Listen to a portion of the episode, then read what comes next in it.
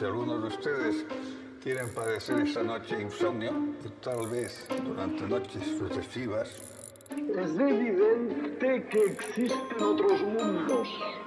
Que no venimos aquí a echar las cartas, ni somos brujos. Discovery's four computers now have primary control of critical vehicle functions. que si la causa no está aquí, tiene que estar en otro lado. Alguien en su casa con una tecla tiene el universo entero. Porque yo he venido aquí a hablar de mi libro. Somos pasajeros de una bolita azul hacia algún lugar. No sabemos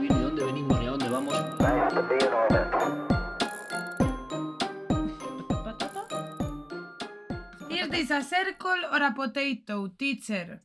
Pues no lo sé, prefiero las potatoes, pero bueno, ¿Las potatoes no son circles? no, ¿No? no porque en la naturaleza no existe una línea perfecta, entonces tampoco es un círculo perfecto, es semi-circle, semi-oval. Lo... Mm, bienvenido a las fallas. Ah, bueno, sí, eh, ¿ya estás grabando? Sí. ¿Eh? Muy bien, vale. Eso, eh, hello, bienvenidos al capítulo Fallas Edition, donde tendremos una banda sonora muy típica de aquí durante todo marzo, bueno, hasta la mitad, que es este. ¡Ey! Ni- Jessica, ha venido Jessica, como mira, mira, mira, yo sé que estamos en fallas, pero no hace falta que tú grites, ¿eh? Perdón, perdón. Es que ha venido como tan puntual que parece Dios que nos ha No tirado un sé si petardo. se estará escuchando porque he tomado todas las medidas posibles entre cambiar los settings del audio, eh, poner un colchón literal delante de la ventana para que no se escuche, así que espero que, que se escuche bien y que se aprecie. Lo hemos intentado. Sí. ¿Qué tal, teacher? ¿Cómo estás? Bueno, ¿No? Eh, sí, eh, bueno, ni siquiera hemos quedado Sí, en... Bueno, esta- no. empiezas introduciendo el podcast tú esta semana porque empiezo yo hablando.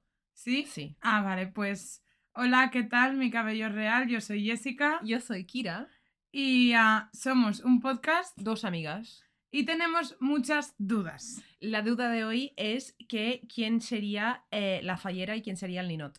Claro, porque aquí para los que no sepáis mucho de las fallas, la falla es el monumento en sí Sí. y de ahí se eh, quita un muñeco que en valenciano se llama el ninot y, Sí. se, y se indulta, ¿no? Que es el que se salva de quemarse.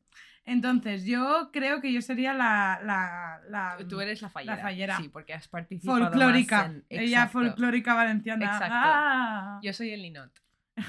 Yo me salvo. Encantada. Bueno, Ay, espero madre. que se escuche bien porque tenemos hoy las cosas han cambiado. Las cosas están cambiando mucho últimamente, pero espero que se escuche Sí, bien. lo estamos haciendo lo mejor que podemos, ¿eh? Efectivamente. Todo, todo queda claro. Exacto. Ya. Eh, tengo una pregunta para ti. Uy, qué miedo me dan a mí estas cosas. Ale, dime. Eh, Reina. ¿Tú piensas, o sea, qué piensas que hay más en el mundo? ¿Puertas o ruedas? Creo que puertas. ¿Por qué? Justifique su respuesta. Porque en una ciudad grande, como puede ser Nueva York, sí, pueden haber un montón de coches, pero hay edificios que son a lo mejor 40, 50 plantas. Si cada edificio tiene 50 plantas por eh, como mínimo una puerta de entrada Sí. a cada Sí. mm, vivienda, pues ya. Pero, ¿cuántas ruedas hay ahora mismo en esta habitación? Ah, bueno, si contamos esas ruedas. Si contamos las ruedas de las sillas de ordenador. ¿Cuentan las puertas de cosas? Eh, sí. Buah, claro, pero es que si son las puertas de cosas, tía, ¿cuántas puertas hay en esta habitación? Ahí tienes tres ya. Sí. Pero hay cuatro, no, cinco ruedas. Cinco ruedas y en ese cinco también. Y hay diez ruedas en esta habitación solo. Claro, pero después hay otras habitaciones que tienen un montón de puertas y no tienen ninguna rueda, como es la cocina tuya, por ejemplo. También, también, también. Ah, que es que eso compensa. Claro. Claro. ¿Cómo lo ves? Mm, Pero tía, ¿tú sabes la cantidad de coches que hay en el mundo? Y que sí y que, la las- cantidad que de los coches que hay. los coches tienen puertas, pero hay coches con solo dos puertas o solo una puerta, pero cuatro ruedas. Pero volvemos a lo mismo. Hay habitaciones que también solo tienen mm, puertas y no tienen ruedas. Pero es que en los hospitales, por ejemplo, igual tienen muchas puertas, pero ¿cuántos eh, carritos de esos tienen para llevar eh, las ¿Hacemos cosas? la cuenta? En Nos plan- ponemos una deadline en plan. Es que es un debate que vi, que vi en Twitter y lleva como todo el día a mi cabeza. Por ejemplo, yo no estoy ni del bando de las puertas ni de las ruedas, porque no lo tengo muy claro, ¿eh? Eh, los calendarios de Advento, que aquí no se venden mucho, pero en, en Sí, América sí. Más En plan, hay, hay más variedad ahí. Eh, claro, en Inglaterra, mira, es que yo ya he hecho un poco de research con esto, ¿vale? En Inglaterra en el año 2019 se vendieron, eh, se estima que se vendieron 16 millones de calendarios de Advento y cada uno tiene 24 puertas. Eh, mm, Multiplica, teacher. vale, pero piensan los coches de juguete. Que hay un montón también. Hay un cojón, los legos, hay ruedas de Lego. Ya, pero piensa también en mm, todos los armarios que hay en el mundo. Vale, pero hay muchos armarios que tienen ruedas. Es la pescadilla que se mueve la cola. Sí. Tía, tía, no lo entiendo. Esto, esto alguien lo tiene que resolver. Eh, que alguien nos envíe al correo la respuesta a este dilema matemático-filosófico que hemos planteado. ¿Cuántas en puertas la hay en el mundo? De Murphy. y cuántas ruedas hay en el mundo. Porque piensa también que las ruedas estarán disminuyendo porque más gente está compartiendo transporte, eh, yo qué sé. Pero están- también tiene las ruedas de las bicicletas. Ya, pero las bicis tienen menos ruedas que los coches. Ya. Pero una persona no tiene ruedas. Entonces, si una persona tiene una bici, ya tiene dos ruedas. A nivel individual. ¿Una persona tiene puertas? No como tal. Este silencio no ha sido lo mejor para un podcast. En plan, no chicos, no se ha rayado, está todo bien, estamos aquí, lo que nos hemos quedado, quiero yo como mirando a la nada, como buscando. Vale, yo creo que ya es hora de las empezar. puertas, las puertas a tu corazón. Esas Las puertas, a tu corazón. ¿esas cuentan? Esas cuentan. hombre, sería una puerta como muy privada. Sí, Yo creo que sí. sí, yo creo que sí que cuentan. Yo solo sé que en mi vida tengo más. Creo que tengo más puertas que ruedas. No, porque Mm. patino. Yo creo que sí que tengo más puertas que ruedas. Que hay muchas puertas en el mundo, tía. Porque es que por cada. Es que puede ser una si una puerta puede ser cualquier cosa que se abra así como Claro, a mm, ver, es que cualquier. no sé cómo A explicarlo ver, una puerta tiene, tiene que ser algo que se abra y que permita o pasar a alguien o algo. Es decir, en plan, eh, yo que sé, una puerta de un... eh, no, me- no me viene la palabra en, en español, a safe. A safe. where you- Coño. Sí, Hostia, eh, Sí. chicos, se nos está yendo Sí. esto de las manos. sí. Sí, sé lo que quieres decir. Sé... ¿Cómo se dice en español eso? Caja fuerte. Sí. Sí, vale. una caja coño. acorazada, Pues una que caja también tienen puertas, ¿no? Claro, pero es que. Y también una escotilla de estas, de los agujeritos que hay en el techo, tipo la casa de papel, cuando se metían en las sí, tuberías y todo eso. Sí, Eso eso también es- es una puerta. claro. Bueno, Y la de sótanos. oye, Bueno, si queréis Porque- escribirnos vuestras opiniones sobre si hay más puertas o más... piensa eh, en la mansión Winchester, si hay puertas ahí. Hostia, ahí, eh, ahí tenían como 106, no, 106 Pues eso- habitaciones y 400 no sé cuántas puertas. Eso ya se come no sé cuántos coches. Sí. Eh, si notáis, estoy mirando los, el el nivel del audio, si notáis que estoy un poco más bajo, lo que sea, lo siento mucho, es que he cambiado algunos settings y estoy intentando... Yo mm, seguramente esté normal, o sea que. Sí, sí, tú siempre, tú siempre gritas, amor mío. Ay, ¡Ah, no, qué bonito! ay, qué ah, bonito. ah. Creo que empiezo yo esta semana, ¿no? ¿Puede Sí, ser? porque ya hablé de la baba. Vale, hablaste de la baba. De la baba vanga. Me encanta. ¿Cómo que sin conexión a internet? Mi portátil Ay. me está vacilando. Darme un Hola, segundo, what's chicos. happening? Eh, No cap in my caption. ¿Habéis escuchado? Si no lo habéis escuchado, Ah. todos, ir corriendo todos ahora mismo a escuchar el nuevo tema de Bizarrap y Residente, por favor, Sí. porque es que no quiero hacer spoiler, pero es increíble. son 8 minutos de oro. 8.40. Sí. Es que se dice rápido, ¿sabes? sí, sí, Pero son 8.40.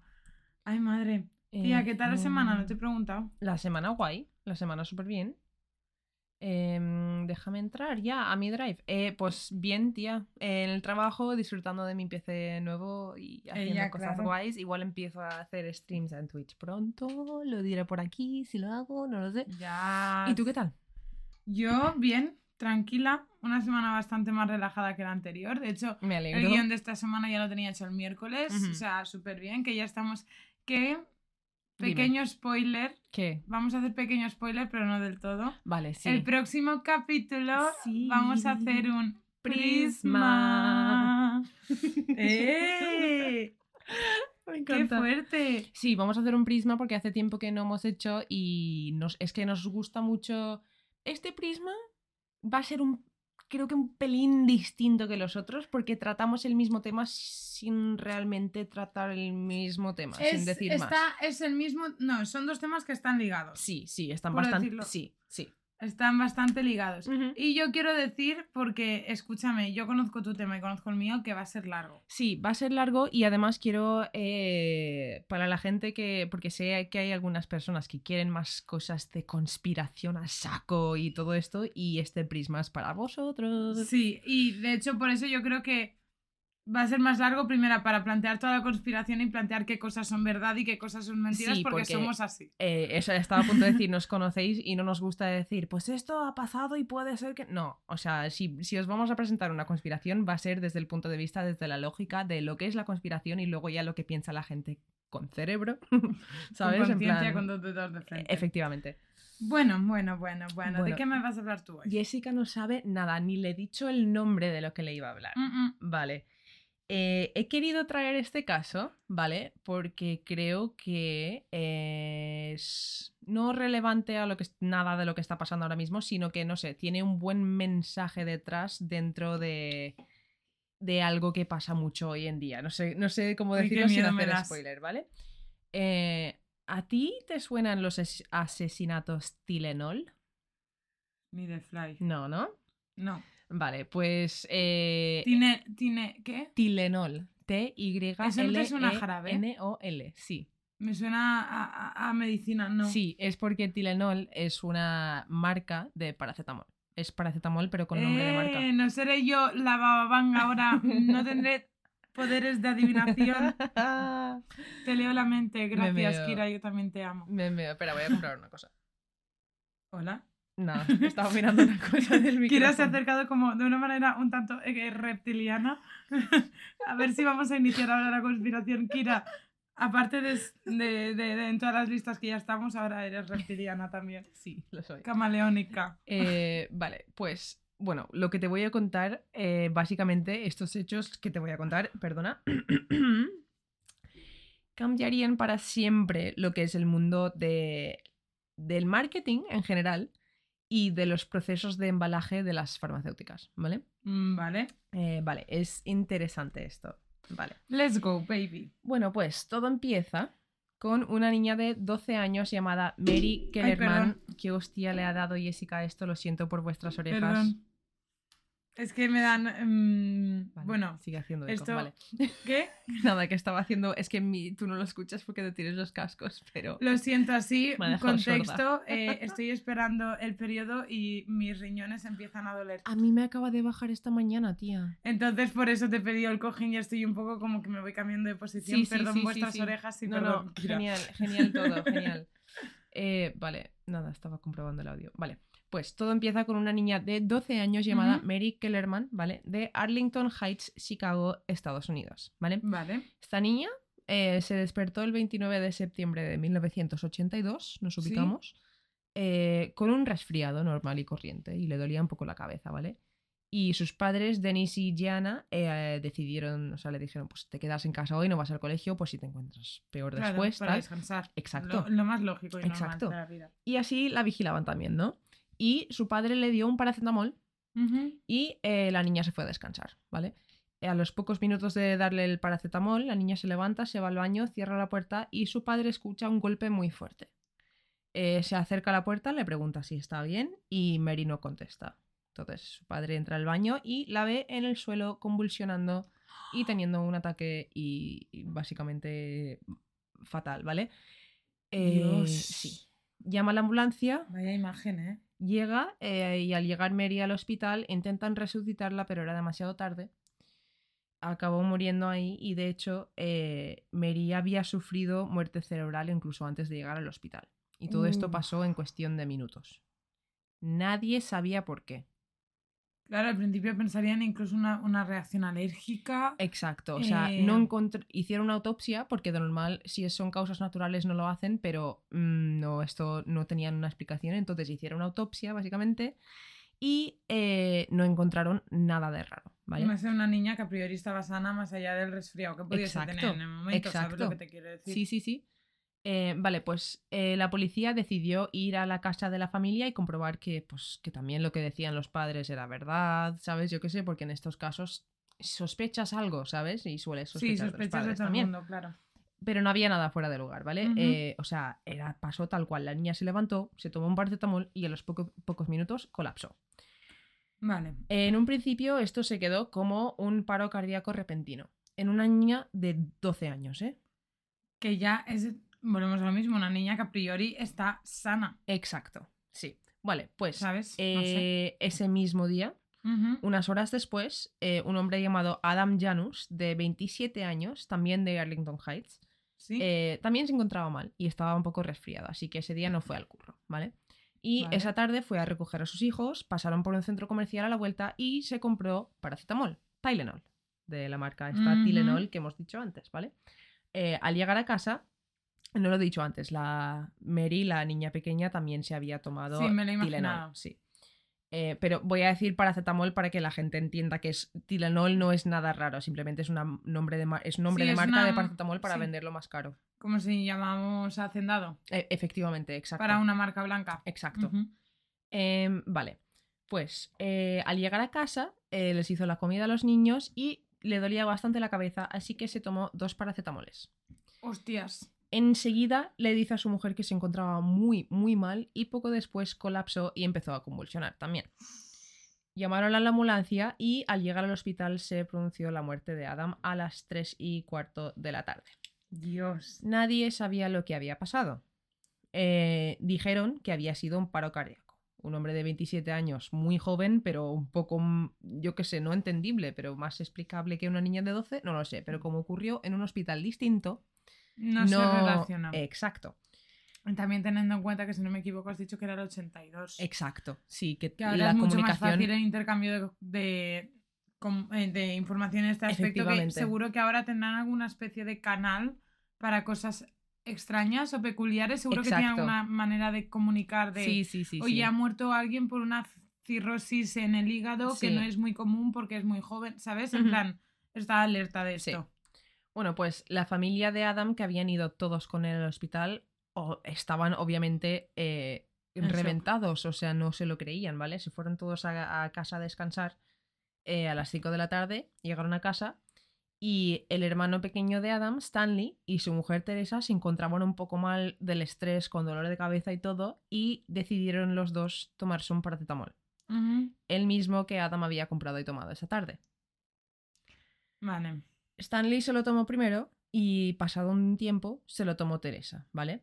Eh, Stanley fue el primero en colapsar y a estas alturas la familia está ya eh, preocupadísima, en modo pánico, en plan, ¿qué coño nos está pasando? ¿Vale? Entonces llaman a la ambulancia enseguida, ¿vale? Y mientras los paramédicos llegan y están intentando despertar a Stanley, colapsa Teresa. Eh, claro. Entonces, en estos momentos hay cuatro médicos con Stanley y cuatro médicos con Teresa a la vez, intentando revivir a los dos. Madre de Dios. Los llevan al hospital, ¿vale? Y eh, el médico que había trabajado en el caso de Adam recibe una llamada de que la familia ya nos volvían al hospital. Y el hombre, pues dijo, al principio pensaba que eran los padres del difunto que habían tenido algún tipo de ataque de ansiedad o problemas de corazón por ser mayores y por haberles muerto el hijo. Eh, pero cuando se enteró de lo que estaba pasando, la flipó un poco. En plan, dijo, ¿qué, qué pasa aquí? Es que encima en el mismo día, es que imagínate que te pasa eso con tu, yo qué sé, con tu amigo y coges y, claro, como no sabes lo que ha pasado, tú estás en shock tal y de, de la misma plorera, de la misma, Colin, pues de la misma energía que gastas llorando, del shock y tal, te Sí. duele la cabeza, te tomas un paracetamol y te pasa lo mismo. Es que Es que es un no paracetamol, chicos, que es lo que te no dicen que te tomes para que menos te afecte. En plan, el ibuprofeno te afecta el estómago, pues toma un para... ¿Sabes lo que te quiero decir? En plan, es Tal lo cual. más inocente del mundo, ¿no? De... Nos han lo dicho que toda más, la vida. entre comillas, anticuerpos deberíamos de tener. Exacto, vale. Pues no, es que no era paracetamol lo que se estaban tomando, pero bueno, spoiler.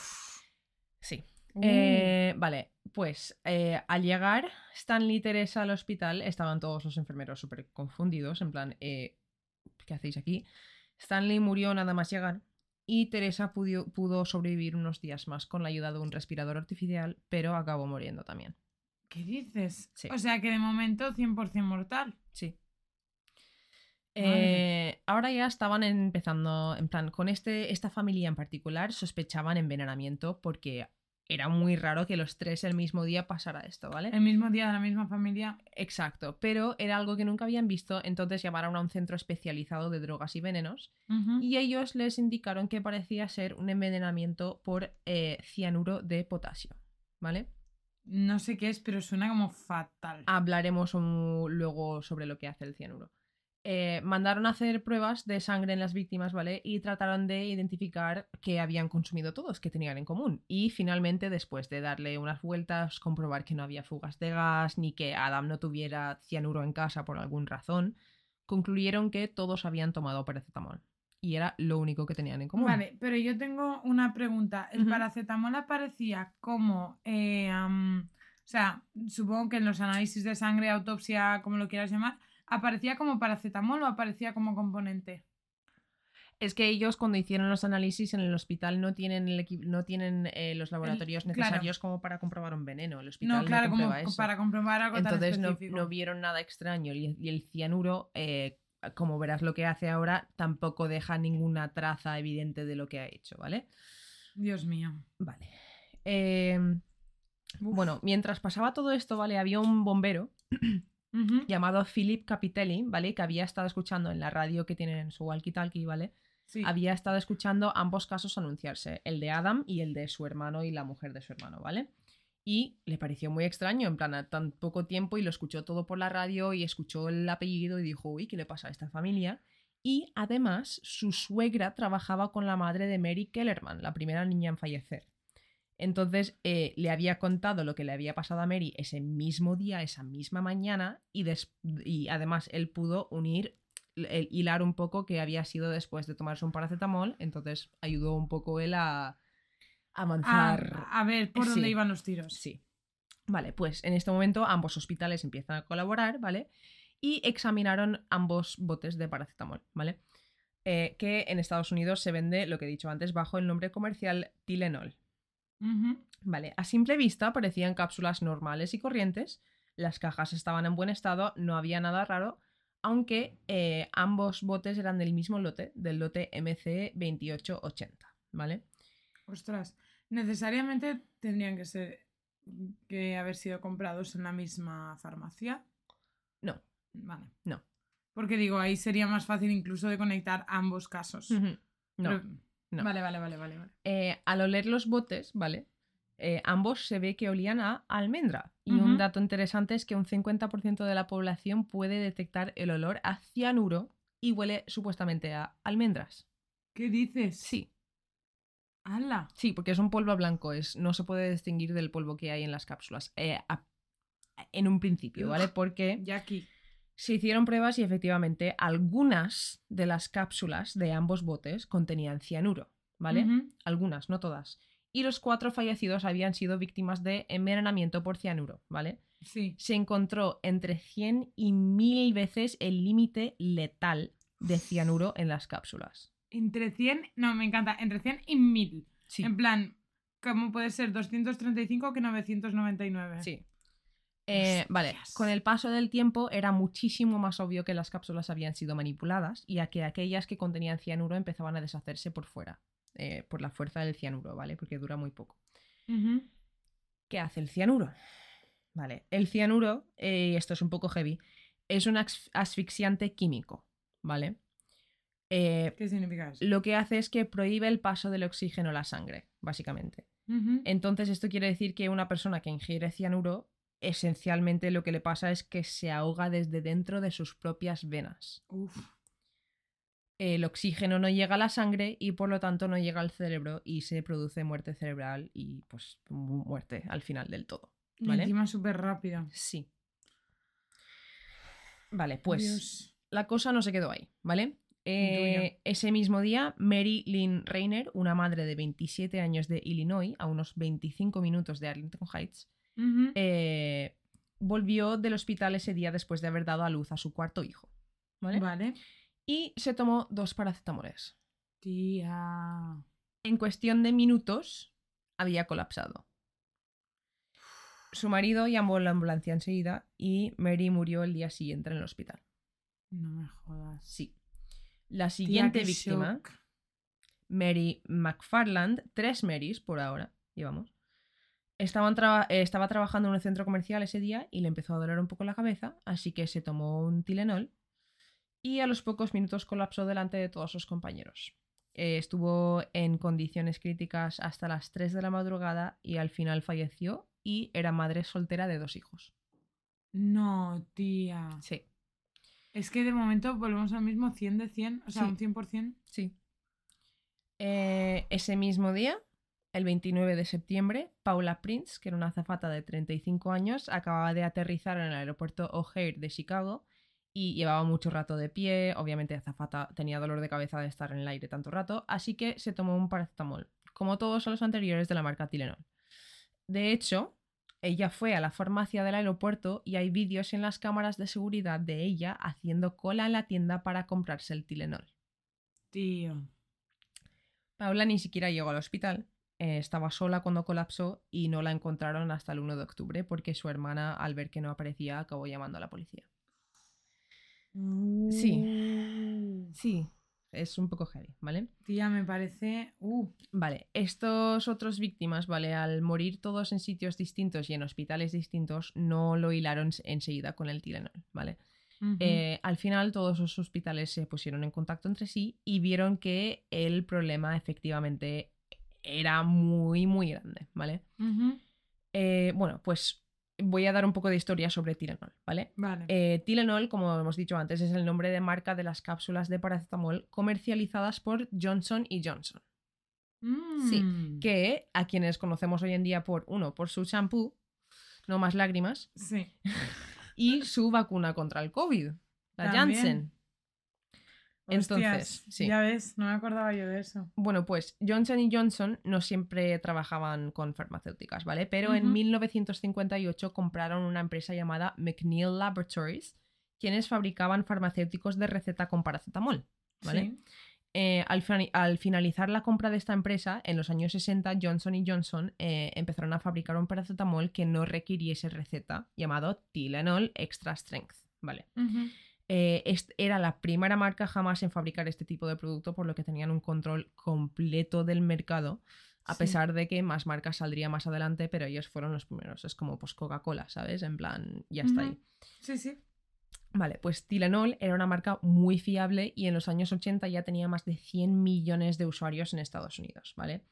Eh, habían anuncios en todos los canales promoviendo su uso, todo el mundo tenía Tylenol en casa, es como nosotros el Neurofren, que es Sí. ibuprofeno pero de marca, Tal cual. básicamente, Tal ¿vale? cual, sí, sí, sí, sí. Que es un medicamento que tenemos todos. Todo el Exacto, mundo es. exacto. Vale, pues habían incluso anuncios que decían que el Tylenol era el medicamento más recomendado por todos los doctores y hospitales, ya que no tú, tenía "Excuse los mismos me". efectos que el ibuprofeno, no sé qué, en plan, sí, sí, sí. Vale. Bueno, pues entonces obviamente en Chicago estaban ante un problema bastante severo. Es decir, eh, hola, vale.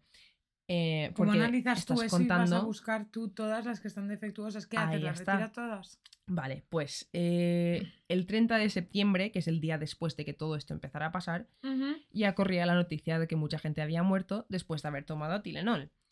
Y esa mañana hizo ya un directo con la prensa Johnson Johnson y confirmaron que siete personas habían muerto por tomar Tylenol y también confirmaron en directo que las cápsulas contenían cianuro. Hostia, Fueron- bueno, al menos eh, fueron completamente sinceros. Por que eso no yo digo, muchos- por eso he dicho antes que esto cambiaría para siempre el mundo del marketing. Para siempre. Y el mundo de llevar los crisis de marketing. O sea, es, es impresionante lo que hicieron y ole, ¿sabes? Es que no es por nada, estás jugando con la salud directa Sí, de la gente. Exacto. Que no es que te salga un lunar, una rojez, que te dé alergia, tía, que te mata, ¿sabes? Pues, es cianuro. Eh, esto lo hicieron a las 8 de la mañana y una hora después, casi todas las tiendas de Chicago habían quitado su stock entero de Tylenol. ¿Vale? Eh, algunas tiendas solo quitaron los botes que tenían el mismo número de lote que el de las víctimas y otras tiendas quitaron todos, ¿vale? La cuestión es que se pensaba en un principio que solo estaba afectando al número de lote de las primeras víctimas. ¿Y no? No. Ah. Eh, vale, bueno, en estos Me momentos... encantado, no. Spoiler. En estos momentos, ¿vale? A través de todo el país, todo el mundo se puso a tirar a la basura sus botes de Tylenol porque se estaba enterando todo el mundo. Y además, aquellos que se lo habían tomado empezaron a inundar a números de control de envenenamiento, en plan de me he tomado Tylenol, la, la, la". Pero claro, las autoridades estaban aceptando estas llamadas, pero la realidad de la situación es que si te lo hubieses tomado, ni llegarías al teléfono. Claro. ¿Sabes? En Es plan. que ese es sí, súper destructor. Sí. Eh, todo el mundo estaba acojonado y todo apuntaba a que alguien había envenenado a esos paquetes a propósito. Eh, habían coches de policía yendo por la ciudad y por las calles diciendo por un megáfono que todos tirasen su Tylenol por el váter, que nadie se lo tomase. O sea, ¿Y si lo comen los pececitos? petaron, petaron el sistema. La gente, después Hombre, de haberse tía. tomado, eh, la gente se iba a urgencias de locos pensando que se iban a morir. En plan, Psicosomáticos, esto Sí. que se que ahí está, exacto. hipocondríacos además. Sí. En plan, gente de esto que ves. Tía, cuando buscas en Google me duele la cabeza y te sale en plan. Te vas a morir en dos días. Sí. Hostia, que, sí. empiezas a, que empiezas a sentir todos los síntomas Sí, por lo tía. mismo. Sí, sí, sí, sí, sí, tal cual. Eh, vale, pues Johnson y Johnson en este momento Sí. hizo lo que cualquier empresa que debería de hacer, pero que no muchos harían, y es que, en- o sea, no les importaba ni perder dinero ni dejar mal a su marca, ¿vale? Solamente querían salvar vidas y además ellos sabían que no iban a ser recordados por lo que lo había causado, sino por cómo lo habían llevado. Pues sí. Entonces, el 1 de octubre, al Mm. encontrar a... eh, ay, perdón, he saltado un párrafo. Ah. Eh, congelaron todos los envíos, ¿vale? Eh, pausaron la distribución, la fabricación, lo pausaron absolutamente todo de Tylenol hasta saber lo que es lo que estaba pasando. Y en un principio pensaban que solo era en Chicago, porque en el resto del país seguían, entonces, o sea, seguían vendiendo Tylenol con normalidad en el resto del país, pero nadie lo estaba comprando, ¿vale? Estaba claro. Obvio. Vale. No es una noticia pequeña que se quede en una ciudad. No, y menos en Chicago. La O sea, cuestión es que cuando encontraron al cuerpo de Mary McFarland, y, eh, perdón, cuando encontraron el cadáver de Paula Prince, ¿vale? Eh, vieron que su lote era distinto. Y en ese momento se acojonaron un montón. Ahí sí que es Houston, tenemos un problema. Entonces el alcalde de Chicago, esa tarde, el 1 de octubre a las 3 de la tarde, salió que nadie debería de consumir Tylenol, dejando claro que no era culpa de Johnson Johnson, ¿vale? Eh, Ujú. retiraron 31 millones de botes, que eran unos 100 millones de dólares. Eso te iba a decir que Es encima, una pérdida increíble, ¿vale? que, que es muy honesto lo que hicieron, Además, ¿eh? quitaron todos sus anuncios de la tele y los reemplazaron por anuncios diciendo que no se consumiese su producto. Es, Súper honesto. o sea, flipo de verdad. No todo el mundo lo hubiese hecho, tía. o sea, por algo. Johnson Johnson ha sido algo que ha seguido siendo una marca fiable en todas las vidas y han creado incluso una vacuna, Es que me, ¿sabes? me fío antes de ellos que, que de cualquiera otro. O sea, sí, sí, sí. tía, que sean capaces de arriesgar toda esa pasta, que es que eh, hoy en día la gente es. Y sobre todo la gente que ya tiene dinero quiere más dinero. Y, Efectivamente. y la gente que. Nosotros perdemos dinero y perdemos 100 euros. Esa gente no pierde 100 euros. Exacto. Es que por eso, por me eso he dicho antes que es algo que es relevante a hoy en día, pero no. En plan, por e- lo, lo digo refiriéndome al tema de cómo llevaron esto, en plan, algo que les pasó y no. Es como. Yo el no he visto no- ningún comportamiento así por parte de ninguna empresa hoy en día. Con Tía, ¿no te cosa. parece un poco Siempre como, intentan por salvarse el ejemplo, culo por algún lado, tío. pasado a política, pero en este caso así muy visto genérico, ¿no? Que el COVID nadie tiene culpa del COVID, el COVID ha, el- surgido y ya está, Ujú. porque es, eh, la naturaleza es cíclica y cada hay un periodo de tiempo tiene que Sí. salir algo de esto, pero a la vez es como depende de cada uno cómo gestione la movida. Es que es eso, Es- exacto. es, justo De lo que hecho, estábamos a- lo que estabas contando.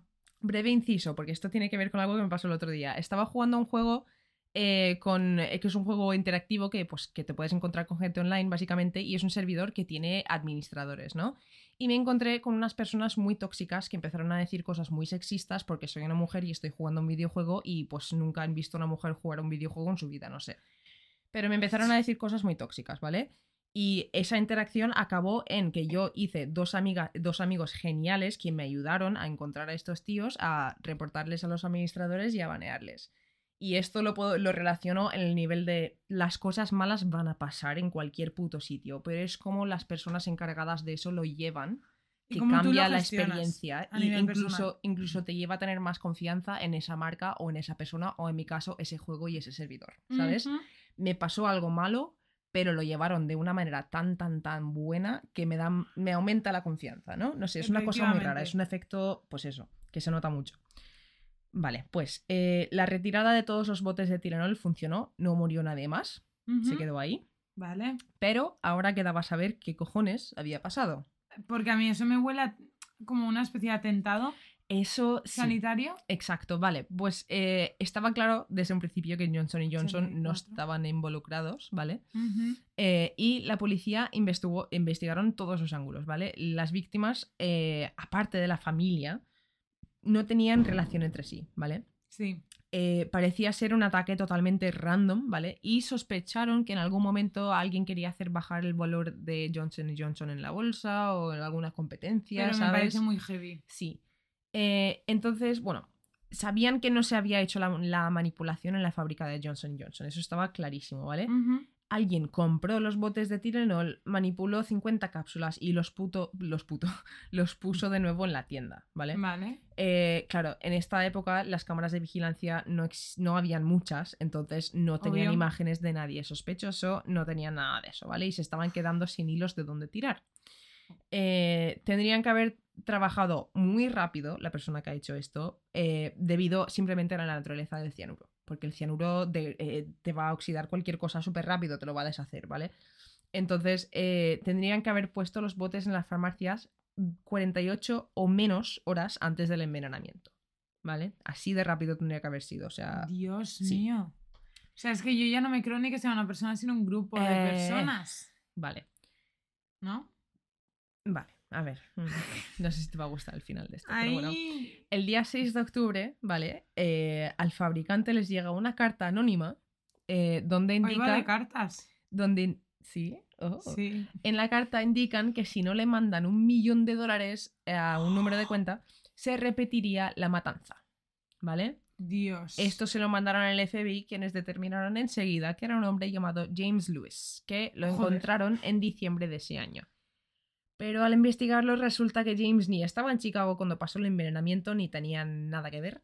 Eh, y resulta que él pues simplemente quería extorsionar, o sea, quería culpar a un tío, o sea, no dio su nombre, pero puso el número de banco de otro hombre que era un tío que había intentado extorsionar a su mujer. Entonces era todo un lío, ¿vale? Como una venganza, vamos. Sí, bueno, pues a ese tío le mandaron a la cárcel durante 13 años por extorsión.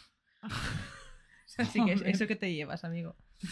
Eh, el siguiente sospechoso, Roger Arnold, ¿vale? Eh, fue un hombre que fue escuchado el 9 de, de octubre, en, el 9 de octubre, en un bar irlandés, diciendo que había sido él, diciéndolo en voz alta. Y además llevaba, eh, llevaba encima una bolsita con polvo blanco que decía que era cianuro. Vale. La policía Esta investigó. gente. Sí. Esta gente, de verdad. Sí. Le- la policía la investigó, entraron a su casa y encontraron varias armas blancas.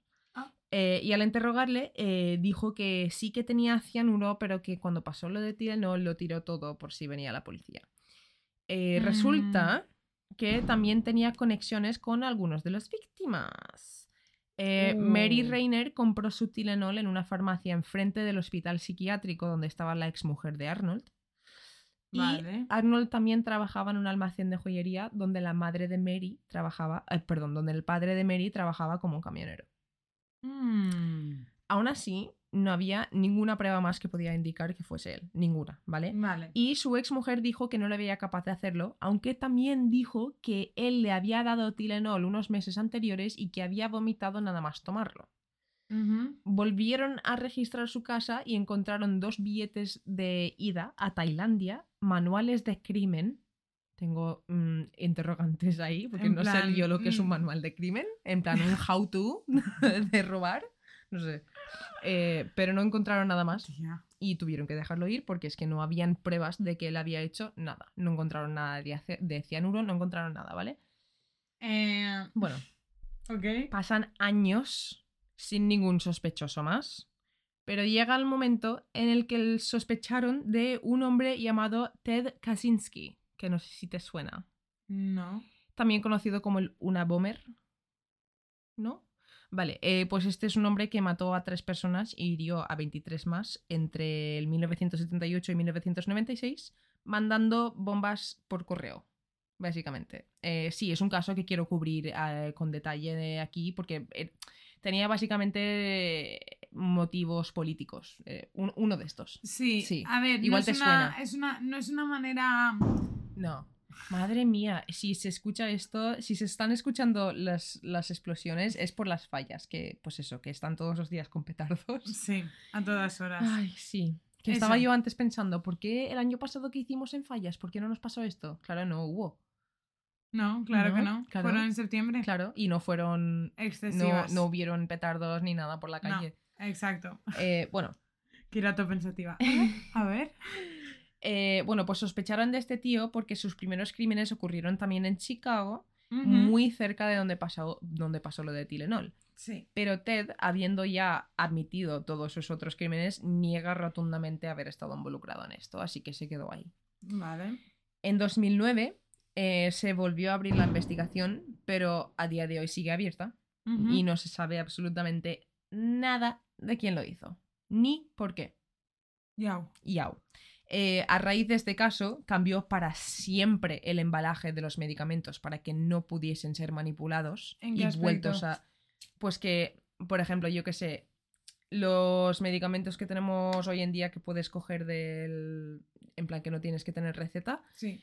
eh, tú cuando llegas a casa y lo abres, pues de normal no tiene un sello que ves si ha estado abierto o no. Vale, sí, igual como este las tipo de cosas. Las cajas de cartón las también tienen propias una, pe- cajas una tienen un plastiquito.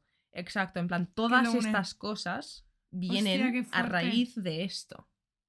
O sea, porque antes era muy fácil eh, coger cualquier paquete, abrirlo y, ¿sabes? Una banda de Yo no tengo ni idea. o... Eh, pero aparte de que cambiaron el embalaje, eh, lo que te he dicho antes, es un caso que se utiliza muy a menudo en cursos de marketing por la reacción tan rápida y eficaz de Johnson Johnson que a pesar de todo no perdió en ningún momento la confianza del público por cómo reaccionó ante una situación mala. En vez de intentar esconderla o en vez de intentar evitar la publicidad mala, lo cogieron por los huevos y dijeron, pues vamos a ayudar.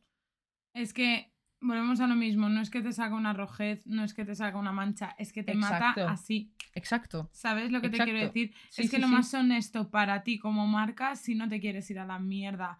Y ya no solo ir a la mierda, que es que el propio Estado te puede llevar a juicio. Que te puede culpar a ti como Tal cual, tal de, cual.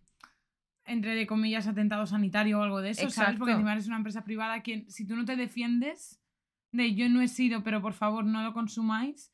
En plan, es que me parece lo más Es que encima que saquen anuncios diciendo esto es mi producto, no lo consumas porque ahora mismo no es seguro. ¿Sabes? En plan, es flipante. Me parece, me parece me encanta. de verdad súper honesto y ojalá mm, la gente tomase esta honestidad y la se la apropiase más de vez en cuando.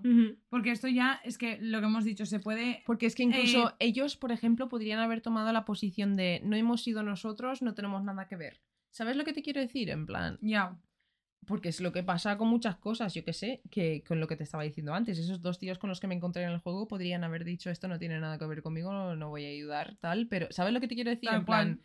Sí, sí, sí, sí. No sé, tío. Y justo uno de ellos sí que era un administrador del servidor y tal. Y yo qué sé, tío. Es, esas cosas es como lo, lo lleva la persona que tiene el problema. Porque problemas vienen a todos. ¿Sabes? Y cómo saber gestionarlos. Y es que al final es cuestión de... ah, vale, me, eh, se me plantea este problema. Y en tu vida personal igual, ¿eh?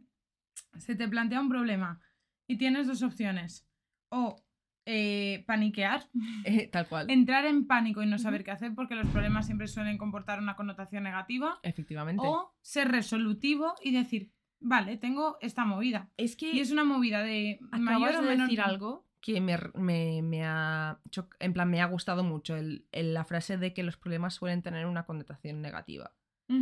Que sí, que obviamente un problema es negativo porque es un problema, o sea, no somos tontos. Pero la gente tiene una manera muy, eh, ¿cómo decirlo? Suelen huir de los problemas. Y yo no digo a nivel de, yo qué sé, que, que- yo qué sé, que parece que hoy en día no se puede hacer ninguna crítica a alguna cosa sin que la gente te diga, pero si estás diciendo eso, estás quitando de todo lo bueno. No, No. no, para nada. Se tienen que poder, por ejemplo, hablar de eh, otra vez en el juego este, es, el- siento hablar- es que lo pongo mucho de ejemplo. Hubo un evento para solo chicas en el cual pasó una cosa con un chico y pues alguien criticó esa cosa que pasó y todo el mundo se lanzó encima de esa persona para decirle, pero no quites de lo bueno que ha sido el evento, no, no- te- cagues encima de la... Y no tiene nada que ver, se tienen que poder hablar de estos puntos por separado sin quitar lo bueno de la vida, lo bueno de las cosas. Eso tío. me pasa a mí personalmente, por ejemplo, eh, con gestión de la política, eh, Sí. de la pandemia en la Sí. política española. Yo he sido muy crítica pero a la vez es como si es que yo los he votado. O sea, quiero decirte que Sí. yo los apoyo, pero Ujú. simplemente pienso que no ha sido la mejor Es manera que hay que saber cuestionar de las comunicar cosas. o lo que sea, y ya está. Y Hay que ser críticos. Hay que saber aprender que cuando alguien cuestiona las cosas y si lo hace de manera buena y con respeto, no está intentando cagarse en todo lo bueno que Entender. tiene esa cosa. ¿Vale? En plan, eso hay que entenderlo y que se pueden tener conversaciones sobre cosas negativas que pasan sin que la conversación sea negativa. Tal cual. Y Simplemente intercambio de puntos de vista, porque Sí. tú piensas que has actuado bien, yo no estoy de acuerdo, vamos a ver, Exacto. ¿sabes? Sea en el juego, o sea en la vida, o sea en la campaña de... O sea, con el sí, tema sí. del... Que obviamente nosotras estamos aquí hablando de tonterías y aquí ha muerto gente. O sea, esto Claro, sí, sí, sí, obvio, es, obvio. es mucho más grande, ¿sabes? Pero no sé, me, me pareció un caso que cuando lo vi dije, obviamente, uno, encaja en el podcast por simplemente del tema del que trata, y dos, eh, mm, es relevante a... Cosilla, Sí, esa luz. sí, sí. no Sí, sé. sí, sí, sí, me ha gustado mucho, no me, no Mm. me lo esperaba yo así. Eh, pero es que ese nombre es nombre de medicina, tío. Sí, tío, cuando, Es te- igual cuando me lo has dicho, digo, bruja. Es igual como hay palabras bruja que yo, dices... ¿no? Bruja tú. Hay palabras que te suenan a flor. Sí, ¿Sabes? O te suenan a colonia, o sí, te tal suenan a cosas, pues lo mismo. Esta palabra me sonaba a medicina. Sí. Y yo, mm, jarabe para la tos, más Bueno. concretamente. Antes de que empiece Jessica, un poco de ASMR. Sí, yo digo, me ha extrañado, no lo has abierto en todo lo que llevamos. Ya, porque me estaba esperando para hacerlo en un momento. Vale, no sé. yo vengo a decir que traigo un tema que, entre comillas, es largo porque pasan cosas. Sí, Casan, casan posas. eh, cosas que pasan, ca- pasan Cosas que, que, co- cosas. que Sí. Me has mirado y, you were struggling. Mucho. Estaba, pasado un poco mal. Mi cerebro ha petado un poco, chicos. Han cruzado los cables que no tendrían que cruzar. Bueno, yo hoy voy a contaros la historia de una casa, ¿vale? Una casa un tanto peculiar, vamos a decirlo así, ¿vale?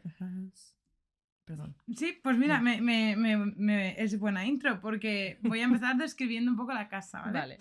Es una casa colonial holandesa de seis habitaciones que se ubica en una calle tranquila en un bello subur- suburbio que es el 657 Boulevard de Westfield, Nueva Jersey. Nueva Jersey, mi hermano vive en Nueva ¿Vale? Jersey. Vale, pues Uh, a, lo, spicy, ok. a lo mejor conoces esta historia, ¿vale? Porque encima tampoco es como muy lejana del tiempo, ¿vale? Sí. Eh, parece la casa por excelencia del sueño americano, ¿vale? En plan, plan, con porche, Sí, eh, con, jardín, sí, con la valla esta blanquita por delante. eh, quilicua, ¿vale? Sí. Encima, eh, las fotos que yo he visto es como azul, pero los contornos blancos. Sí, te entiendo. es sí, como- Con paneles de estos de madera típico, Exacto, ¿no? Sí, es ¿vale? que sí. De hecho, cuenta con cuatro baños y más de 353 metros cuadrados en casi medio acre de terreno, que se me ha olvidado buscar cuánto era en kilómetros cuadrados, La pero una burrada, ¿vale? sí, sí, sí. Además, está en un distrito escolar muy bien valorado, a menos de 45 kilómetros de Manhattan, ¿vale? Para situarnos. Vamos, Vale. una casa de ensueño Sí, sí. para vivir, o eso pensaba la familia eh, Bradus cuando la compraron hace aproximadamente una década. ¿vale? Una de esto es reciente. Sí, te lo digo, ¿eh? Por eso a lo mejor tu hermano sí que conoce esta historia. Es que mi, mi hermano en New, Jersey llevará cuatro años, creo. Pero es que es una historia. Cuatro años, 2018, han pasado cosas con Vale, esta casa. Vale, Que de hecho ahí fue cuando reventó. vale. en popularidad, Vale. ¿vale? La familia Pradus, ¿vale? Eh, lo voy a pronunciar así, pero bueno, sabéis que no se pronuncia así en inglés, ¿vale? Pero lo voy a pronunciar españolizado. Vale. Me lo permites, ¿no? Sí, te lo Vale. permito. Pradus, ¿vale? Está compuesta por María y Derek y sus tres hijos, ¿vale? De María no se sabe mucho, solo que creció en Westfield, en Nueva Jersey, y que tiempo después se mudó a Nueva York, que fue donde conocería a su futuro marido, Derek, ¿vale? Derek, por otra parte, estudió en la Universidad de Westfield y después se marchó, bueno, después de mucho trabajo, perdón, eh, se convirtió en vicepresidente de una compañía de seguros. Vale. ¿Vale? Eh, bueno, al final pues esta pareja se casó y era un matrimonio que vivía felizmente en Nueva York. Pero Derek tuvo un ascenso muy importante en el trabajo, el cual le permitió ahorrar bastante dinero y en 2014 la familia consiguió mudarse a una nueva vivienda, ¿vale? Que es la que hemos mencionado anteriormente. Vale. Vale. Tras una larga búsqueda, fue cuando se cruzaron con la casa del 657 Boulevard y la compraron por 1.355.657 dólares. Aunque, además, la familia invirtió un poco más de dinero, en torno a 100.000 dólares, para llevar a cabo obras de mejoras de aspecto de la casa, ¿vale? Hasta aquí todo bien, una casa normal. En junio del 2014, concretamente el día 3, se inician las obras de la casa, ya que querían que todo estuviese perfecto antes de pues, proceder a la mudanza grande y instalarse. Al día siguiente, el día 4, Derek decide acercarse a la casa para ver qué tal las obras y dejar un par de cajas. Es un fantasma. Hasta aquí, ¿qué piensas? Eh, pienso que o la casa va a estar encantada o algo pasa con la casa. A ver, la casa es importante. Sí, sí, no, sí, ya sé Lo que hemos la casa entendido, es que la casa... Creo que Pero hasta me has aquí... dicho que va de cartas el asunto. Sí. Eh, Vale, vale, estoy empezando a hilar porque me has dicho cómo se llama la casa también. Eh, Tiene un stalker, ¿no? Ujú. Vale, vale. Uf, uh, vale. Vale, pues he dicho que el caso es un poco largo porque te traigo las cartas. Vale, vale. ¿Vale? Bueno, pues al día siguiente, eso, Derek está por allí echando un ojo todo, ¿vale? Se hace de noche y antes de irse, pues Derek eh, se le rota mirar el buzón, ¿vale? Donde encuentra varias facturas y cartas que pertenecían a los antiguos propietarios, que era la familia Woods, después Sí. hablaremos de ellos, obviamente. Vale. Y, eh, ¿qué pasa? Que se encuentra con un sobre blanco escrito con un rotulador, el cual llama su atención y procede a abrirlo, ¿vale? En su interior se encontró la carta que te voy a leer a continuación. ¿Vale? Vamos a leer la carta y después me comentas, ¿vale? Vale. Porque vas a flipar. Para el nuevo dueño. Queridos nuevos vecinos del 657 Boulevard, permítanme darles la bienvenida al vecindario. El 657 Boulevard ha sido la fijación de mi familia durante décadas, y a medida que se acerca su 110 aniversario, me han dado el cargo de vigilarla y esperar su segunda llegada. Mi abuelo vigilaba esta casa en los años 20 y mi padre en la década de los 60 y ahora es mi turno. ¿Cómo acabaron ustedes aquí? ¿Será que el 657 Boulevard les trajo con su voz interior? ¿Conocen la historia de la casa? ¿Saben que se esconde tras las paredes del 657 Boulevard? ¿Por qué están aquí? Lo descubriré. Necesitan llenar la sangre con la necesitan llenar la sangre ay, la casa con la sangre nueva que solicité. Mejor para mí.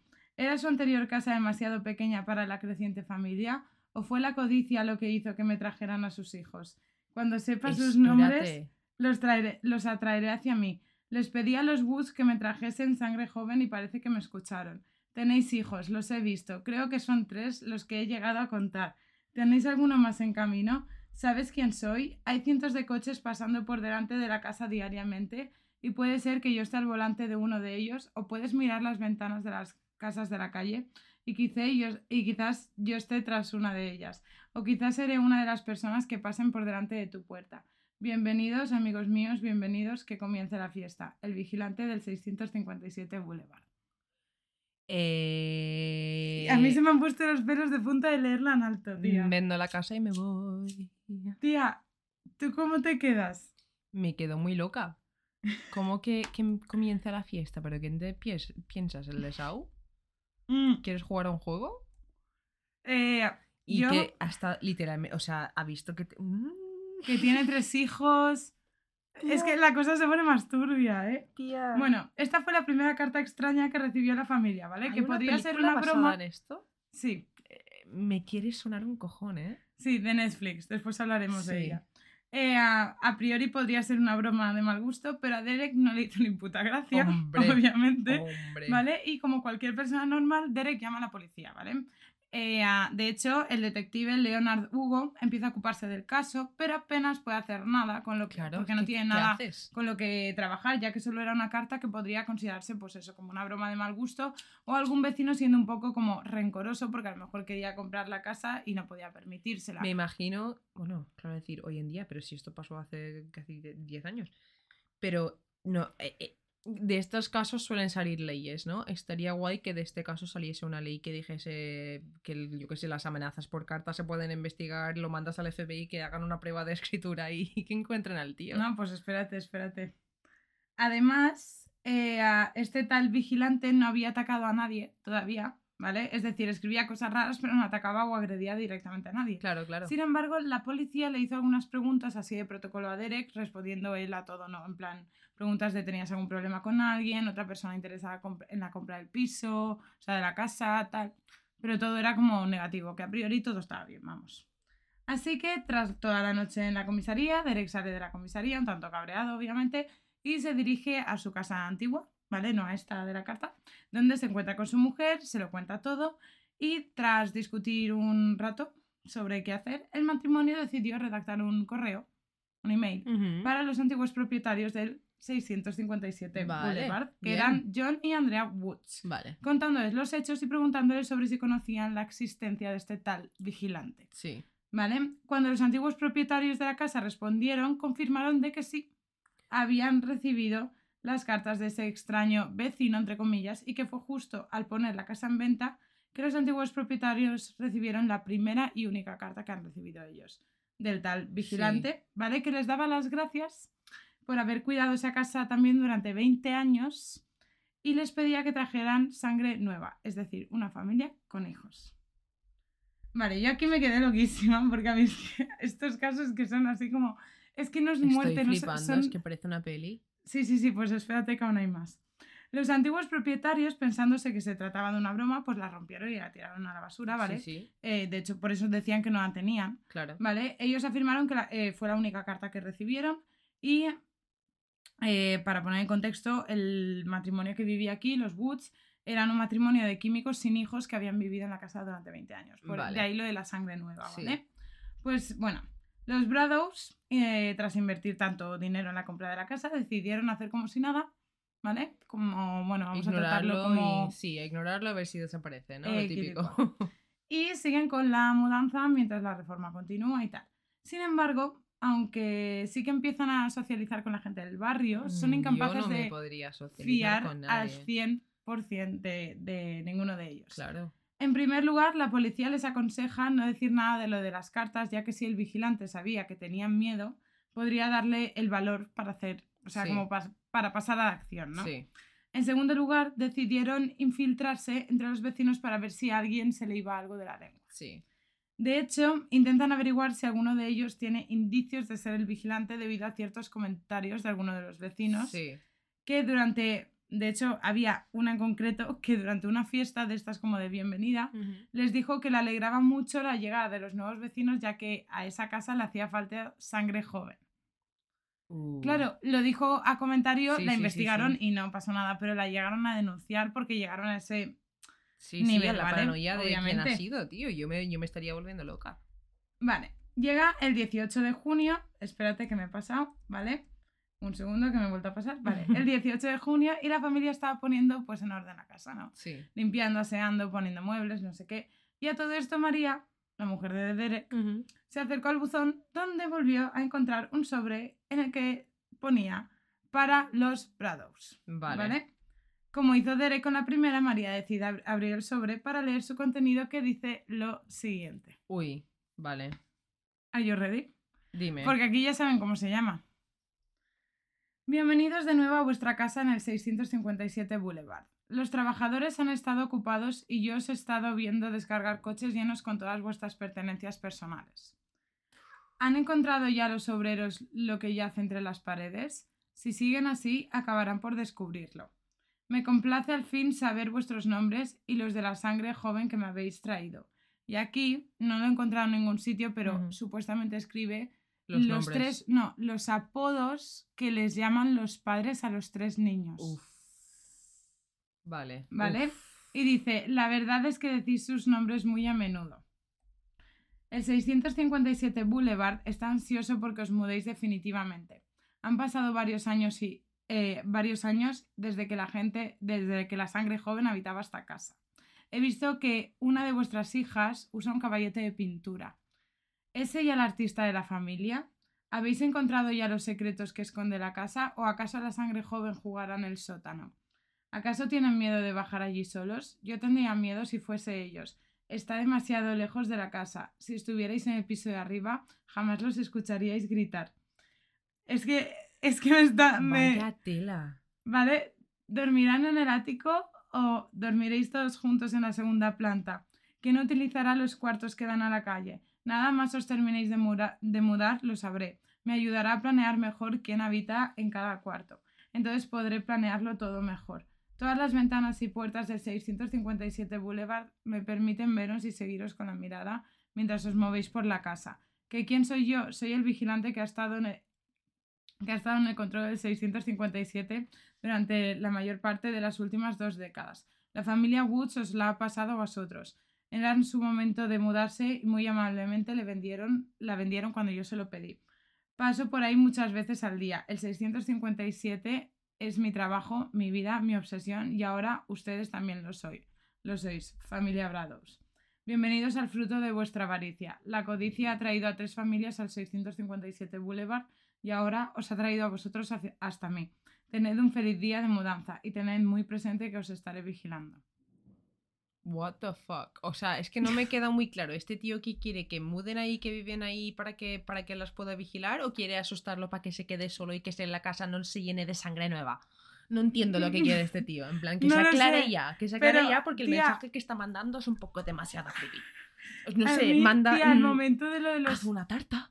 ¿Sabes? En plan. En plan, Hay, hay otras maneras de, de dar la bienvenida a la gente al, Mm. al barrio, ¿no? Vale. Esta, carta tiene varias cosas interesantes, ¿vale? Ajá, ajá. La primera es el apellido de Bradows, ¿vale? De la familia. Porque está mal escrito. Esto podría indicar que el vigilante no lo ha visto escrito, sino que lo ha escuchado de alguien. Es decir, que sea algún vecino que ha escuchado Sí, a otro vecino hablar de la nueva familia que vive en el sí, sí, sí, vecindario. sí. ¿Vale? Porque está mal escrito. Número dos.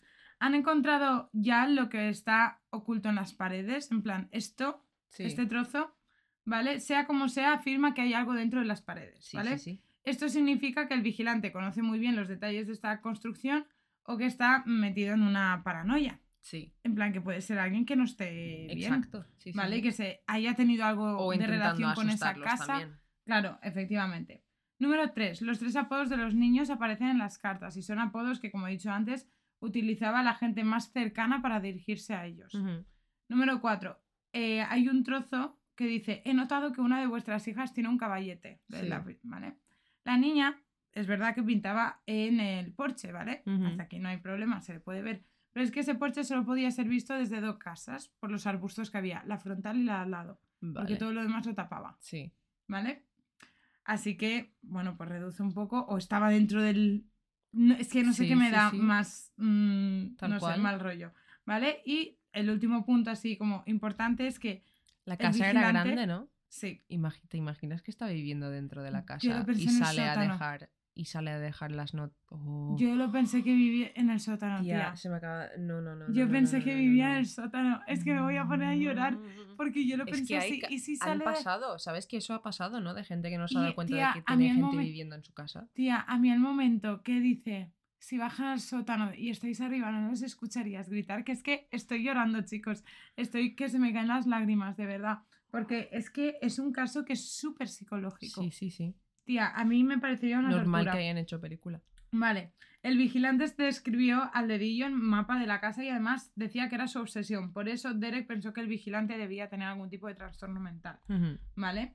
Obviamente el matrimonio, a raíz de esta carta, se asusta muchísimo, ya que, eh, bueno, con todo esto, mm, deciden rápidamente coger sus cosas y se mudan a la casa de los padres de María. Vale. Y deciden poner la casa en venta sin haber llegado a vivir en ella todavía, ¿vale? Vale. Seis meses después de comprarla, sin vivir ahí. Vale, esta es que alguien se lo compra porque todo el mundo le va a estar preguntando por Ahí qué. de momento no se sabe mucho, Vale. ¿vale?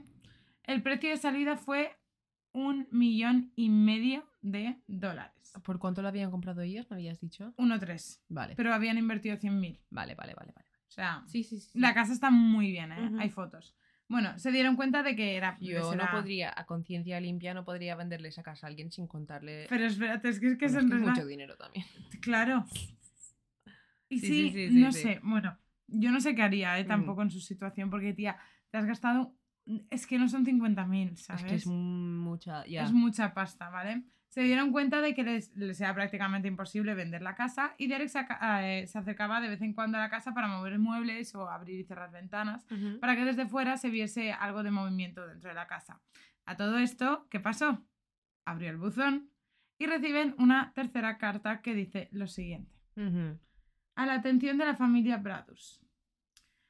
¿A dónde os habéis ido? El 657 Boulevard os echa de menos. La casa llora todo el día por todo el dolor que está atravesando. La habéis cambiado y la habéis hecho demasiado lujosa. Le estáis robando su historia. Llora por el pasado y por lo que solía ser en la época en la que yo rondaba sus pasillos.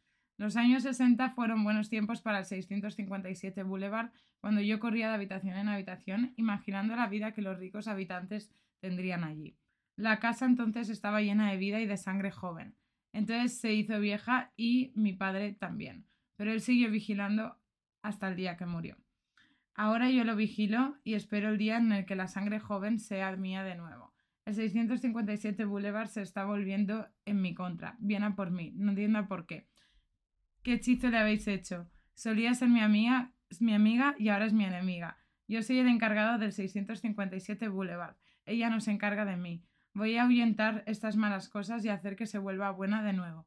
No me va a castigar. Volveré a alzarme y seré paciente. Y esperaré a que esto pase y a que me traigáis de nuevo la sangre joven. El 657 Boulevard necesita sangre joven. Os necesita. Volved. Dejad que la sangre joven juegue de nuevo como hice yo una vez. Dejad eh, que la sangre joven duerma en el 657 Boulevard. Dejad de cambiarla y dejadla en paz. Vaya tela. Tía, es que es como que todo se vuelve más extraño. Sí, pero es que aparte, tío, no sé qué querías. Si querías que la gente se quedara en esa casa, no haber mandado ninguna puta carta. En plan, Es que yo qué te sé, si eres el vecino de al lado y quieres que se queden, pues déjales tu contraseña del wifi, amigo. No sé, ¿qué La quieres del, más? Es que la del Netflix, Claro. alguna de estas, claro. Dale un huevo del jardín o... Eso te iba a decir, un huevo de. de- No, un de- huevo, un huevo de, de de- gallina. de gallina, claro, Sí, sí, sí, sí, O yo qué sé, si Ah, es plantas que este tío es capaz de tomáticos. dar un huevo de, de testículo. Ah, Esperemos que no. Bueno, esta fue la tercera carta que recibieron a pesar de que estaban en periodo de, de venta de la casa y que no vivían ahí ya, Ujú. ¿vale? Aunque Derek, que es muy avispado, se dio cuenta de que el tal vigilante había dado a entender que había vivido ahí, ¿vale? ¿vale? O que había tenido acceso a su interior cuando era pequeño, ¿vale? También mencionó que los años 60 fueron buenos para la casa, Sí. dando a entender que puede ser que él estuviese vivo para esta fecha, Ajá. ¿vale? Y además también dijo que su padre había fallecido. Sí. Así que con todo esto y el resto de la información de las cartas, inició su propia investigación. Vale. ¿Vale? A medida que se metía más y más de lleno en su investigación, se dio cuenta de que solo una familia podía encajar con estos datos y era la familia Landford, sus vecinos de al lado. Vale, todo cuadra. ¿Vale? Sí. ¿Quién eran los.? ¿Quiénes era.? ¿Quién era.? bla, bla, bla, ¿Quién era ¿qué- esta familia? qué pa- ¿Cómo palabras? Vale. Los Landfords era una especie de matriarcado, ¿vale? Ujú. Que llevaban toda la vida en ese barrio. Sí. Digo matriarcado porque el marido había muerto.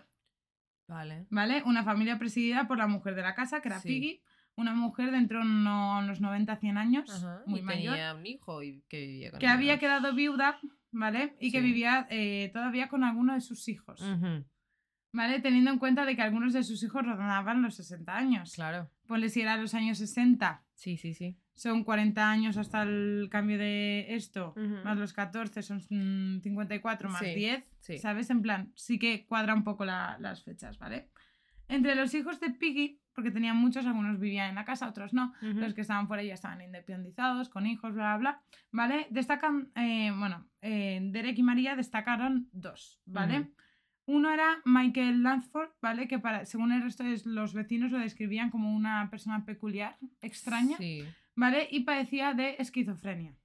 Eh, vale. Yo lo que no entiendo es cómo la policía, con la primera llamada, al recibir una carta y al tener literalmente un vecino de al lado que padecía de esquizofrenia, no simplemente investigaron por el barrio y pudieron dar con la conclusión, de- ¿sabes? En plan, no entiendo ni cómo no se investigó no. eso.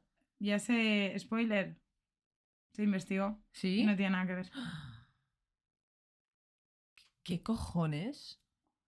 Ellos no tienen nada que ver, ¿vale? Y la otra fue Abby, su hermana, que es agente inmobiliario y que conocía la casa a la perfección. Sí. Vale, entonces Dere, con toda esta información, se va a la policía, ¿vale? Y Leonard Hugo mm, le dijo que ya habían sido interrogados y descartados como posibles sospechosos. No tenían nada que ver, ¿vale? A todo esto, Derek, súper enfadado y descontento con esta respuesta, decide continuar con la investigación por su cuenta y contrata a un detective privado y a un ex perfilador del FBI. Vale, Vale. vale. Una vez se pusieron manos a, a- a la obra, se dieron cuenta de ciertas peculiaridades que tenía el vigilante, ¿vale? Una es que debía de ser un de- lector hábil debido a la forma que tenía de escribir, que tenía cultura, Se nota. a la manera de, de redactar, Sí, ¿sabes? se nota. No necesariamente porque utilice palabras grandes, sino porque tiene una manera muy narrativa de escribir, ¿no? De hacer las preguntas en medio de la frase. De... Sí, Claro. te entiendo perfectamente. ¿Acaso la codicia ha podido Que con por vosotros eso- os ha traído aquí? Exacto, por eso te he dicho que parece sacado de una película simplemente por cómo están escritas las cartas, que parecen... Es parece- súper hollywoodiense. Exacto, parece estar escrito por alguien que se ha visto demasiadas películas. Esa una. Dos. eh, también se habían dado cuenta que por cultura y por cosas y tal debía tener como mínimo entre 50 y 60 años, ¿vale? Derek, ¿vale? Quería evitar entrar en un camino sin salida y desesperado decidió mandar analizar los sobres en busca del ADN y la prueba resultó en que el ADN que se encontraba en este era ADN, ADN femenino. ¿En serio? Sí. Estoy. Porque estoy sonriendo, tío. Que... en plan, me, sorpre- me sorprende. Me sorprende un cojón. Pero claro, esto, esto lo dejaba la persona o lo dejaba el cartero. Porque si tiene un cartero que es mujer, pues ya se va a tomar por culo la teoría. Claro, claro. Entonces también lo compararon con la hermana de Michael, ¿vale? Con Abby Lanford y el resultado fue negativo. De hecho, no concuerda con ninguno de los miembros de la familia Lanford. Es decir, llegaron a callejón sin salida que Derek estaba eh, intentando evitar, ¿vale? Sí, sí, sí, Entonces, presos de la tensión, estrés y pánico, empiezan a culpar a todo Dios, exparejas de María, compañeros de trabajo de Derek, otros vecinos de la zona, sin llegar a ninguna conclusión. Es decir, nadie a priori era el vigilante. En 2015, Derek y María intentaron denunciar a los Woods, ¿vale? los antiguos propietarios de la casa, por ocultamiento fraudulento, fingir angustia emocional, intencional y negligente y varios problemas con la venta de la casa. ¿Vale? La denuncia fue desestimada en 2017 y debido a todas estas acusaciones, la prensa se hizo eco de la noticia, Sí. ¿vale? Dándole bastante bombo y provocando que no pudiesen vender la casa Ahí porque, está. claro, ¿quién quiere una casa vigilada por una persona que envía unas cartas súper Sí. creepy? Sí. ¿Sabes? Bueno, nadie. Total, que lo filtró, se filtró toda la prensa, las cartas, toda la historia, todo, todo, Eso lo todo, todo, complica todo, todo, tío. ¿Vale? Total. En 2018, hartos de buscar comprador, se les ocurre la idea de derribarla y construir dos más pequeñas. Esto al vigilante no le va a gustar una Claro. mierda, ¿eh? En el sentido de, si quitas el objeto, Claro. ya pues el vigilante para, ¿no? Sin embargo, el edificio se considera histórico y se deniega la orden de derribo. Joder. ¿Vale? ¿Qué dices? Qué casualidad, Sí, tío. ¿no? Porque tú, es lo que has dicho, no le va a gustar al vigilante, pero ah, ya está hecho.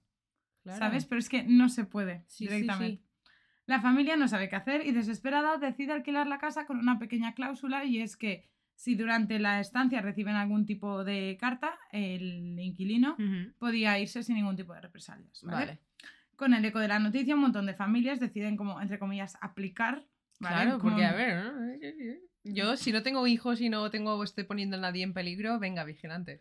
Claro, en plan, quiero leer... En verdad no, ¿eh? Yo me asustaría, yo creo que no. Ni de coña no podría dormir. Ni de coña. No, no, no, no, no, no. No, y sí, es que yo te lo juro que yo pensé que estaban en el sótano. Cuando Sí. dijo, si bajan allí yo también tendría miedo, en plan, Es que yo creo que es alguien que vive, que está dentro de esa casa, tío.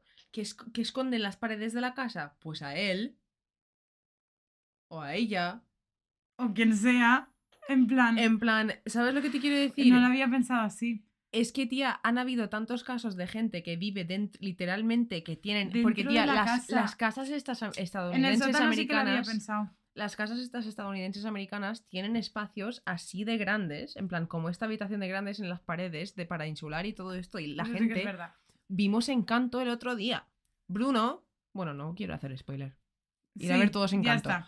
Pero está, sí, que ya está, en plan que puede. Yo estoy convencida de que es un tío que estaba dentro de la casa y, y no, no necesariamente les iba a hacer nada malo a ellos, pero simplemente cuando se fue la pareja vieja y se dio cuenta de que, porque los escucharía hablando, diciendo que van a entrar una familia con niños, se alegraría esa persona al ver que iba a tener compañía y voces por la casa y no sé qué, ¿sabes? Lo que, en plan, Que obviamente no estoy Pero, tía. intentando excusar ningún tipo de comportamiento aquí, ¿eh? O sea, no, sigue Que siendo entre horrible. pared, loco. ¿Sabes? ¿sabes? Pero mi teoría con esto es que es el- la persona sótano. vivía en la casa, porque si, una- si es una casa tan grande como tú dices, Tiene cuatro cuartos de baño, seis habitaciones, tía. perfectamente, y si es una persona que lleva Es que puedes muchos... buscarla. Y ¿eh? además, si antes solo vivían dos personas ahí, y es una persona que lleva muchos años ahí, es una persona que ha aprendido a moverse por la casa perfectamente, sin que nadie se entere.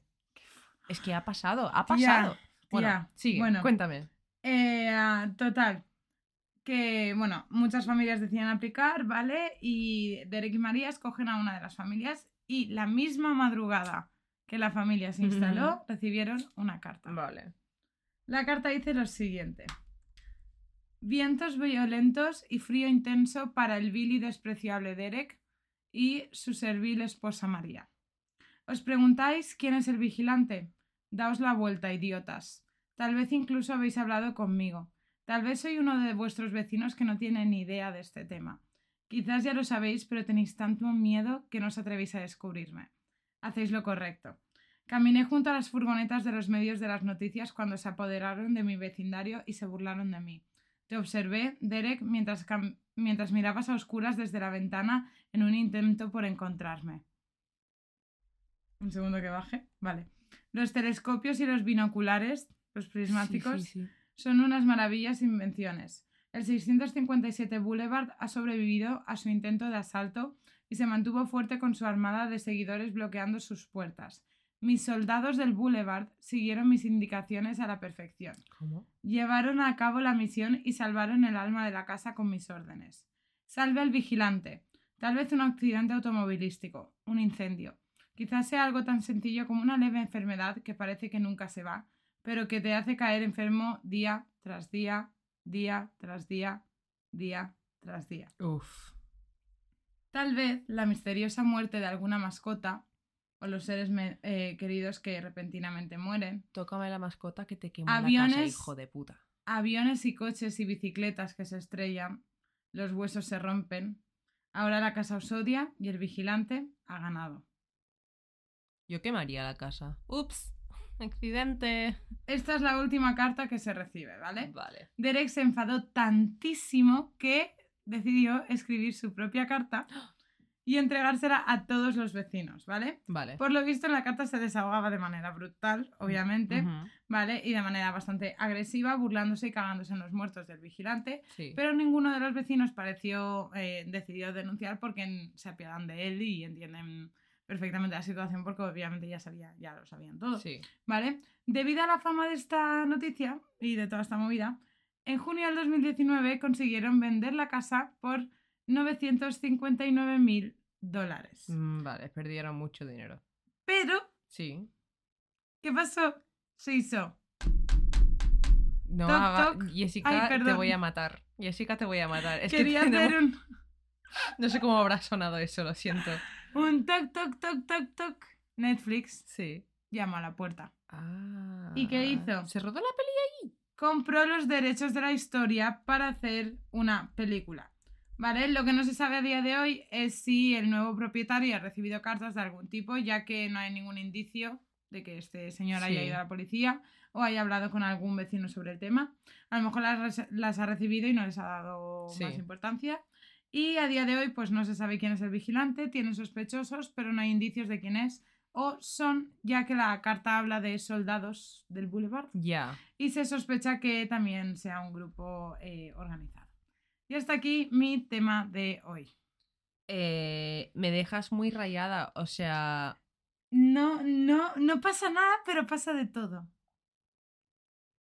Tengo que preguntarle a mi hermano si sabe, porque no sé si él vive en ese barrio, no sé dónde vive, pero sé que vive en un barrio con casas guays y Pregúntale, idea, ¿conoces tía. la movida del 657 Boulevard? tengo que preguntarle. Tía, mm, yo te lo prometo, no pasa nada, pero yo las Eh, cartas, ahora que las he leído en en voz alta, me han dado escalofríos. Me has dejado, me, me has dejado muy rayada, eh, pero mucho. Y ah, no he visto la película de Netflix, la quería ver, la veré esta noche y si me acuerdo lo comentaré en el próximo capítulo antes de empezar. Porque, ah, no sé, por curiosidad. Se llama, eh, en español no sé cómo se llama, pero en inglés se llama The Watcher. The Watcher. Y Lo he visto anunciado. Por eso me sonaba, porque creo que, he visto- creo que he visto el tráiler. Pues si la veis o si la habéis visto, comentadme si os ha gustado y si ahora que conocéis la historia es verosímil. Versemblanza. Versemblanza. Es que Kira tiene una obsesión por las palabras. Es que yo la tengo una cosa, que, que alguien más me confirme si le pasa esto, ¿vale? A mí me pasa. Tengo ciertas palabras que es que me suenan muy bien, ¿vale? Y mi palabra favorita en español es. Pupitre.